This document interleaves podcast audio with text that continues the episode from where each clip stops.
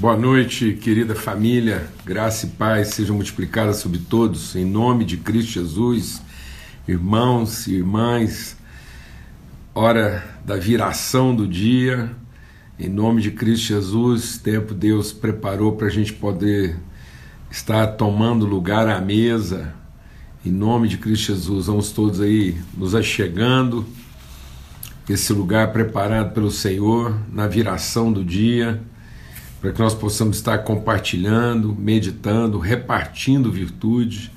Amém? Esse é o propósito de Deus, que nós possamos repartir, compartilhar virtude e usar a nossa fé no seu caráter de mutualidade mútua, né? fé mútua, para nos edificarmos, nos fortalecermos uns aos outros. Amém? Boa noite a todos, graças a Deus. Tempo de Deus, sempre aqui às 18 horas né, de segunda a sexta-feira. Muito bom. E muito bom comungar, compartilhar. Tem sido um tempo maravilhoso poder repartir, falar com os irmãos, tocar as nossas asas. Amém? Aleluia. Vamos chegando aí, graças a Deus. Dá tempo ainda de você convidar mais um irmão, uma irmã aí, alguém de quem você se lembra e que você entende que seria essencial mesmo, valoroso para essa pessoa, para esse irmão, essa irmã estar conosco aqui, tá bom? Então, em nome de Cristo Jesus, um forte abraço a todos, assim, uma alegria, né? um, um toque de asa aí, em nome de Jesus, né? Nossas mãos não podem se tocar, mas nossas asas podem se tocar. Nós nos tocamos uns aos outros, mesmo espírito, na mesma disposição, na mesma fé, no mesmo empenho, comungando a mesma natureza. Eu acho que é Raí Filgueiras, recebi sua mensagem, coisa maravilhosa, viu, irmão? Forte abraço aí, graças a Deus, viu? Compartilhar assim o seu coração, seu empenho, tempo assim mesmo precioso, muito bom. Graças a Deus, aleluia. E continuamos aí orando, intercedendo, né? Por todos aqueles irmãos que estão aí em tempos de desafio, enfrentamento. Aleluia. Somos uma família. É, é isso aí. Eu acho que nós vamos ter que reservar um espaço grande aqui para muitos irmãos e irmãs que querem estar conosco aqui. Seria maravilhoso. Podem vir todos, é só não vir todos de uma vez, né? Mas a gente tem muita alegria assim e recebendo todo mundo, graças a Deus. Muito bom. Aleluia. Estamos aqui nesse esforço de fé e graça e favor. Estamos meditando aqui sobre a travessia do Jordão para a ocupação da terra prometida, né? Um tempo assim, sermos guiados por Deus na travessia, sermos guiados por Deus né, nesse, nesse romper, nessa transposição. Até eu tenho usado uma palavra e espero que você receba essa palavra no seu espírito correto. Né? Esse tempo de transgredir, de transpor, de romper, de irromper, né? de não se deixar dominar pelos limites, pelas fortalezas, pelos muros, pelas paredes que são colocadas no nosso entendimento mas transpor tudo isso. A palavra é para que sejam desfeitas, sejam destruídas, sejam transpostas, sejam transgredidas as fortalezas que aprisionam o nosso entendimento, para que nós tenhamos os nossos olhos iluminados. Amém, amado? Nosso entendimento transformado na plena compreensão da vontade do propósito eterno de Deus para a nossa vida. Em nome de Cristo Jesus. Aleluia. Falo, tem gente aí falando do açaí do Pará aí, Fernando. Coisa maravilhosa. Isso é, isso é de Deus. Amém? Glória a Deus. É isso mesmo, é uma mesa onde a gente está aqui para repartir de todas as virtudes já depositadas por Deus na nossa vida. Tem sido tão bom, eu tenho sido edificado, fortalecido, renovado.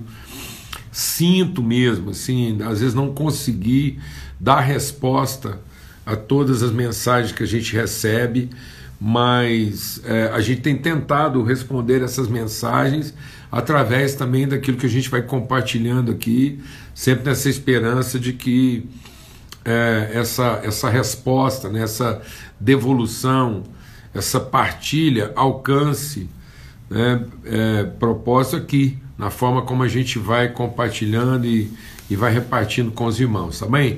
Vamos ter uma palavra de oração e vamos suplicar mesmo assim que uma vez mais é, a gente possa ir sendo transformado né, e, e, iluminado mesmo o nosso entendimento. Esse é o nosso é, empenho aqui. Ontem a gente teve muito desafio na transmissão, não foi só aqui é, no, no, nosso horário, não. Eu tive notícia depois que em várias outras transmissões, outras coisas aí também, muita gente. Tivemos uma live à noite, foi, foi luta mesmo. Amém. Pai, muito obrigado, muito obrigado pelo tempo assim de comunhão, por essa mesa. O Senhor coloca uma mesa, Pai, esse, esse tempo de viração, esse tempo em que nós todos os dias somos desafiados a romper, a transpor, Pai, aqueles limites que muitas vezes querem se impor na nossa mente, no nosso coração, os limites que querem, ó Deus, ou que estão colocados e que, que precisam ser transpostos para que a gente possa de fato entrar a dimensão das tuas promessas e daquilo que o Senhor já estabeleceu na eternidade para a nossa vida, Pai. No nome de Cristo Jesus, o Senhor. Amém. Graças a Deus. Amados, é essencial a gente entender isso, né? É, é a, a, a forma como muitas vezes nós somos traídos pela nossa expectativa. Deixa o Espírito de Deus ministrar algo no nosso coração aqui, porque a gente isso é sempre pauta aqui da reflexão, mas nunca vai nunca vai ser demais a gente meditar sobre isso, porque é isso que vem aprisionando a mente das pessoas. O diabo não tirou Deus da nossa vida, ele transformou Deus na pior das nossas expectativas. Então ele não tirou Deus da nossa vida, ele simplesmente colocou Deus como a pior de todas as expectativas. Porque se Deus não for o fundamento do nosso conhecimento, deixa Deus ministrar o nosso coração. Se Deus não for o fundamento, a origem, a essência do nosso conhecimento, ele é a pior de todas as nossas expectativas, porque nós vamos ser frustrados. Porque Deus vai frustrar nossas expectativas. Exatamente porque toda expectativa nossa que não é gerada, toda forma de conhecimento que não é gerado de uma relação com Deus, é um falso correto, né? é um certo presumido. Então, o que, que o diabo fez conosco? Ele encheu a nossa mente de, um, de, um, de uma presunção do certo. Nós começamos a presumir que simplesmente fazer a coisa da forma correta nos levaria ao propósito de Deus. Então Deus não nos gerou para o certo ou errado. Deus nos gerou para manifestação do que é bom. Tanto que o, o, o, o engano do homem está atrelado a, ao desejo de ter o controle do certo e errado, que era exatamente o fruto do conhecimento do certo e errado, né? esse domínio ter o domínio disso, né, do, do bem e do mal, é, é querer presumir os certos. Então, pronto. Então, vou já tirar logo os comentários, que tem gente falando que já começou a travar. Beleza. Então é isso. Então, é isso está lá no Velho Testamento e está no Novo Testamento. Então é, é, é, essencial isso, porque isso acontece lá com Adão, isso acontece com Abraão, com quase todos os homens e mulheres de Deus. Isso acontece com Elias, que tendo na cabeça do Elias feito a coisa certa, imaginou um determinado tipo de resultado e depois ele não estava pronto a enfrentar um resultado que não era aquele presumido por ele a partir de ter feito a coisa certa. Então, o que, que acontece aqui? O povo é a mesma coisa. Deus prometeu uma terra prometida, mas como o povo, ao, ao receber de Deus a promessa de uma terra, ele presumiu, ele, ele, ele, ele, ele expectou uma terra prometida que não correspondia àquilo que de fato Deus estava revelando. Então Deus estava frustrando a expectativa daquele povo, Deus sustenta a promessa, mas frustra a expectativa para que o povo aprenda, a, a, que o povo evolua no seu conhecimento de Deus, mas não limite, deixa Deus ministrar o nosso coração, mas não limite o conhecimento de Deus à satisfação da expectativa. Então isso é uma transposição, isso é uma travessia. Porque eu estou lá diante da terra prometida, mas ela está cheia de gigantes, então eu, eu, eu às vezes prefiro uma semi-escravidão, eu prefiro o ambiente do deserto a ter que enfrentar os desafios para entrar na terra prometida. E se a gente for olhar para isso, a mesma coisa foi com Jesus. Jesus está lá, andou com seus discípulos, compartilhou, operou milagres. Lembra lá da declaração dos discípulos no caminho de Emaús? Ah, por que, que vocês estão tristes? Por que, que vocês estão abatidos? Por que, que vocês estão aí frustrados, desapontados? Por que, que vocês são incapazes de conhecer, reconhecer Jesus em pessoa? Jesus em pessoa, ressurreto, glorificado, aparece para os discípulos de Emaús e eles são incapazes, porque os olhos deles estavam como que fechados. E por que, que os olhos dele? Olhos do que? Do entendimento fechados. Barreira, fortaleza, bloqueio no entendimento. E por quê? E eles dizem por quê. Jesus pergunta: por que vocês estão assim tão abatidos? Eles dizem por quê? Porque veio Jesus poderoso em obras e nós pensávamos que ele seria aquele que iria redimir a Israel. Ou seja, o que, que eles estão confessando? Nós esperávamos, nossa expectativa de salvação era uma, de bênção era uma, de promessa, de terra prometida era uma, e Jesus nos desapontou. Então, o desapontamento, a frustração da expectativa é também o desapontamento e a frustração com o Salvador. E aí Jesus vai salvá-los fazendo uma travessia, vai iluminar os olhos deles, obrigando-os a entender que é, é, a promessa de Deus ela, ela está além daquilo que são os limites das nossas expectativas, mesmo que expectativas colocadas em Deus. Então não se iluda. Que às vezes eu estou colocando expectativas em Deus, e isso pode estar bloqueando. O diabo é mestre em incitar você. Lembra que lá na tentação, o diabo colocou Jesus lá no alto da torre do templo, colocou ele lá no pináculo do templo e, e apresentou ele para quem? Pro, quem? Quem ele colocou? O próprio Satanás? Não, ele colocou Jesus no pináculo do templo e diz: por que você não pede para Deus agora você pular daqui e ele te salvar? Tá vendo? Então, o, o ápice, o clímax, o momento maior de toda a tentação de Jesus envolve a formação, né, a incitação, o estímulo de uma expectativa em Deus infundada. Então Deus não quer que você projete suas expectativas para Ele, por mais corretas que elas sejam, mas Deus quer que você fundamente todo o seu conhecimento nele. Então Deus quer que a gente viva de revelação.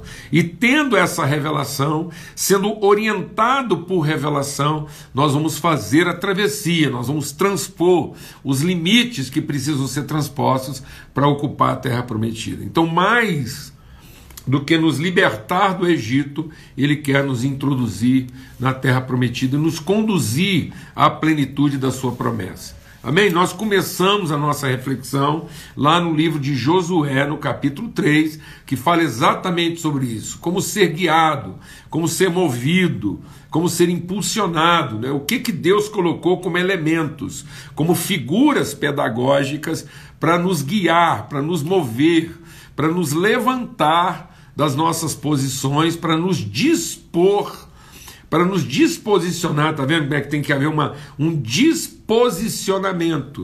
né, para que Deus, para que cada um se mova da sua posição e siga a orientação de Deus. Quando eu alimento expectativas de Deus, eu quero que Deus venha me atender na minha posição. E quando eu ando por revelação, essa revelação me move, me levanta, me impulsiona das nossas posições para que a gente possa adentrar aquilo que é a promessa eterna de Deus. E nós avançamos para isso. Glória a Deus. Então nós estamos meditando sobre isso, sobre esse ser guiado por Deus, esse caminho de avanço e conquista, que é o que está acontecendo agora. Então, muitas pessoas estão deprimidas, estão se sentindo é, é, vencidas no meio de tanta dificuldade, desafio, e muitas delas ainda estão à expectativa de que Deus vai satisfazê-las, ou de que Deus vai trazer para elas o que elas estão esperando ou que elas planejaram, então elas estão lá e aguardando, né? E não prontas. Então, esperança não é aguardar que a minha expectativa satisfeita, seja satisfeita, mas esperança é ter a certeza de que nós temos a latência do movimento de Deus e que Deus nos move, ele nos impulsiona. Então nós temos a esperança do movimento e não a expectativa da satisfação. Vou repetir: nós temos a esperança, a latência do movimento de Deus e não a expectativa dele nos satisfazer. Aí nós fomos lá para o livro de Êxodo e ver qual foi a figura, qual é a figura pedagógica, o elemento instrutivo pedagógico que ele colocou diante de nós, e, é, e o elemento é a arca, a arca da promessa. Essa arca estava colocada lá no Santíssimo Lugar. Quando Moisés montou o templo, né? Deus colocou essa arca como o, a, o elemento representante do lugar mais íntimo, da interioridade. Então, isso é uma figura pedagógica da interioridade, o lugar onde Deus se revela na nossa intimidade. O que está lá como condição essencial para a revelação de Deus no nosso mais profundo íntimo? É quando os céus se abrem à nossa intimidade. É a visão de Ezequiel, a visão de João, que a gente já ponderou aqui. E essa figura pedagógica, ela traz os elementos dos querubins, que são elementos compostos, são elementos relacionais, não são elementos individuais. Então nós vimos lá os quatro querubins, que são figuras de composição né?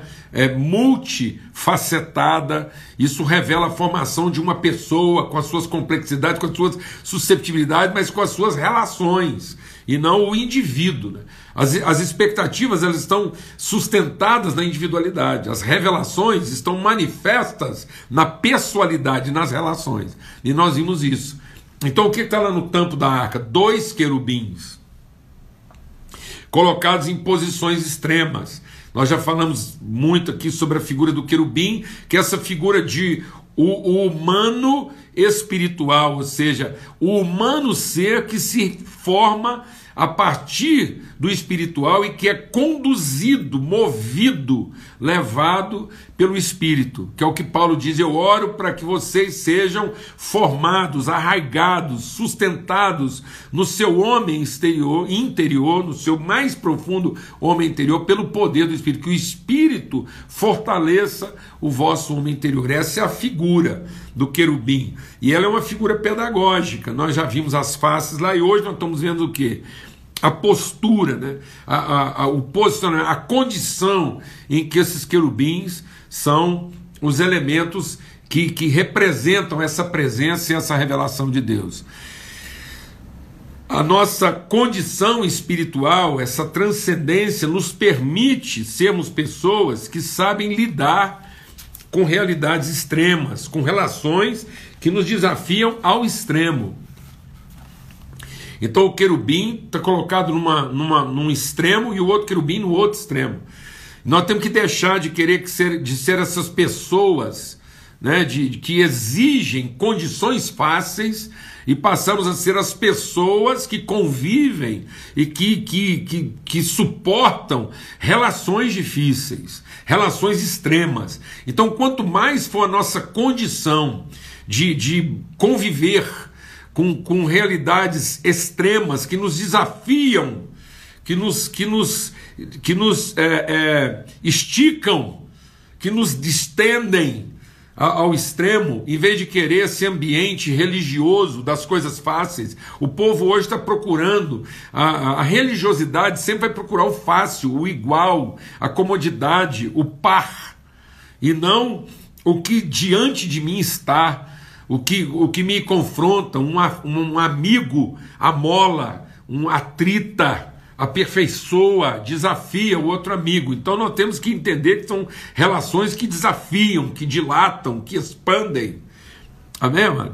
Que nos vão, vão nos levar às medidas extremas. E aí não é o extremo no sentido extravagante, é o extremo no sentido do pleno, do absoluto. Pessoas que lidam com situações difíceis e sabem lidar com isso sem serem afetadas, porque são pessoas bem resolvidas. E entendem que, apesar das relações terem expressões extremas, elas são possíveis porque elas são feitas da mesma natureza. Os querubins estavam em posições extremas, mas eram feitos da mesma substância da tampa do propiciatório, esse lugar favorável. E a, a, essa, essa condição extrema, ela, ela era acompanhada de um esforço de tangência. Então você imagina isso esticado na distância e o esforço de aproximação no espírito. Coisa linda. Coisa linda.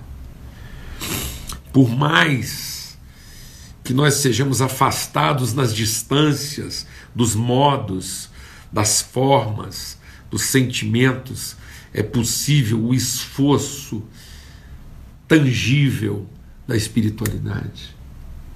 Meu Deus, nós somos um povo assim, amados. Nós conseguimos ser assim, porque nós somos feitos para ser assim. Não nos conforme com menos. Sabe o que nós estamos fazendo? Nós estamos preferindo viver perto daquilo que é confortável e prazeroso, aceitando o distanciamento espiritual. Sendo que nós deveríamos explorar ao máximo as diferenças de forma, de estilo, de característica, num esforço de manter e tornar possível a tangência espiritual. Glória a Deus. Olha, eu espero que isso impacte o seu coração, ainda mais do que impacta o meu coração e me desafia a maturidade. Agora eu vou convidar você a correr, vai rápido, pega sua Bíblia e vai lá para Hebreus capítulo 9. Estamos fazendo um passeio aí para entender a pedagogia dessa figura. Né? E aí nós vimos lá a figura no sentido do seu movimento, é a figura que vai nos conduzir no movimento, e ela, ela revela uma condição só um segundo aqui, pronto. E agora ela manifesta né, uma certeza, porque dentro dessa figura, a tampa do propiciatório, esses querubins estão colocados sobre a arca. E o que, que vai dentro da arca? Hebreus capítulo 9. Olha, a primeira aliança tinha regras e tal, e foi levantado um tabernáculo, então aqui Hebreus 9 da parte na frente, chamado lugar santo, estava o candelabro, a mesa, os pães da preposição. Por trás do segundo véu havia um lugar chamado lugar santíssimo, está vendo? Lugar lá da interioridade, da intimidade, onde se encontrava o altar de ouro para o incenso, a arca da aliança, totalmente revestida de ouro. Nessa arca, dentro da arca, estava o vaso de ouro contendo maná, a vara de Arão que floresceu e as tábuas da aliança. Acima da arca estavam os querubins da glória, com a sua sombra cobriam a tampa da arca. A respeito dessas coisas não cabe falar agora detalhadamente. E ele diz: estando tudo isso preparado, os sacerdotes entravam. E, e, aí ele vai, eu só queria ler um texto aqui porque acho interessante, ele diz aqui ao verso 9: tudo isso é uma parábola, é uma ilustração para os nossos dias. Então ele está dizendo que é, é, o valor dessas coisas não está na coisa em si, mas está na pedagogia do elemento. O que, que o elemento significa como figura parabólica, como instrução para esses dias.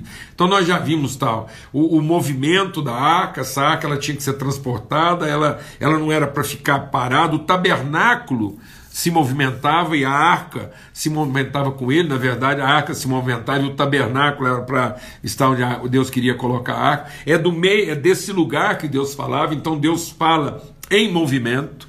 Então Deus não vai nos satisfazer nessa coisa estática, mas Ele vai nos, nos transformar na medida em que nós seguimos o seu movimento. Nós vimos isso.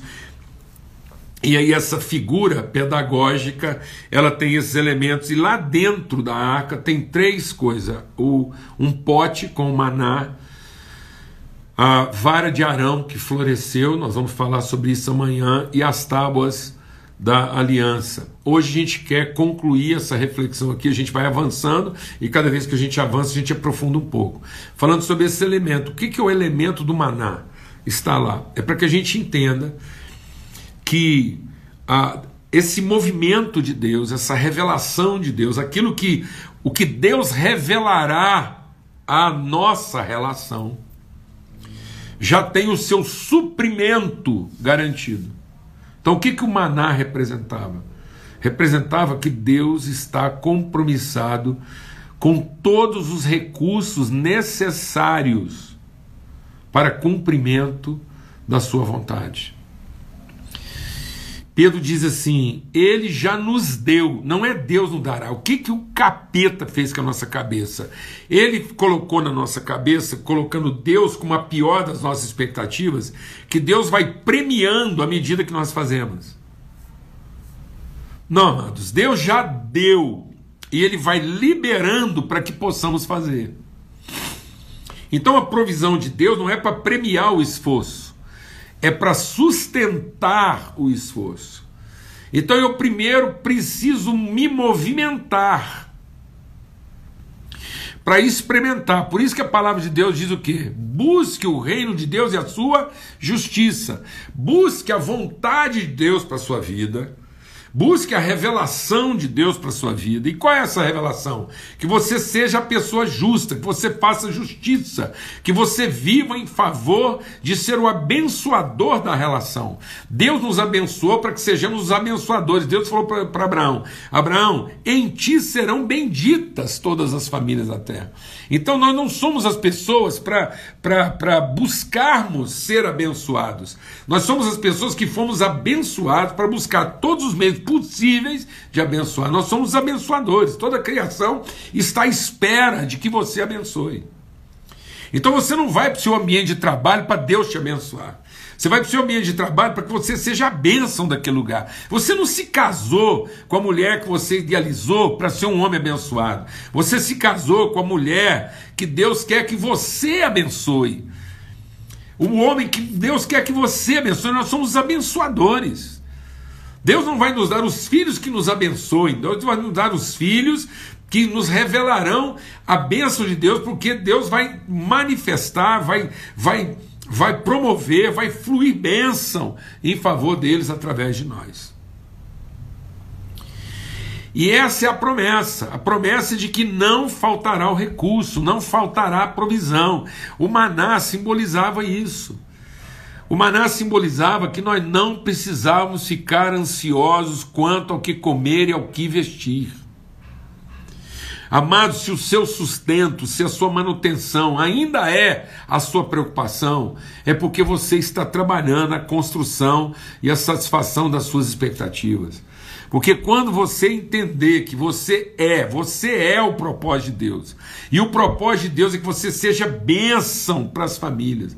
Então, a coisa mais elementar da sua vida é você não andar ansioso de coisa alguma quanto ao que você vai comer ou que você vai vestir, porque Deus já proveu o suprimento, a suficiência. Então, o que, que esse maná estava fazendo lá? O maná estava lá, é, é, a plataforma. Então, nós vamos ter três elementos que são elementos básicos e que estão lá na, na, na, plataforma. Então, nós não temos que pensar que isso, isso é o que vem, não. Isso é o que está lá. Então, o que, que são os elementos básicos da nossa sustentação? O maná, a vara de Arão e a, a, as tábuas da, da, da lei da promessa lá. Por que isso? Para você entender que tem que estar tá lá no seu fundamento, na sua condição mais basal, mais primária, mais elementar da sua relação com Deus, a fidelidade dele em sustentar a sua vida. Amado, não existe. Não existe. Vou te falar uma coisa, eu quero abrir meu coração com vocês. Não existe coisa que fere mais o nosso conhecimento de Deus como Pai do que duvidar no nosso sustento. Estar ansioso quanto ao que vamos comer, ao que vamos vestir.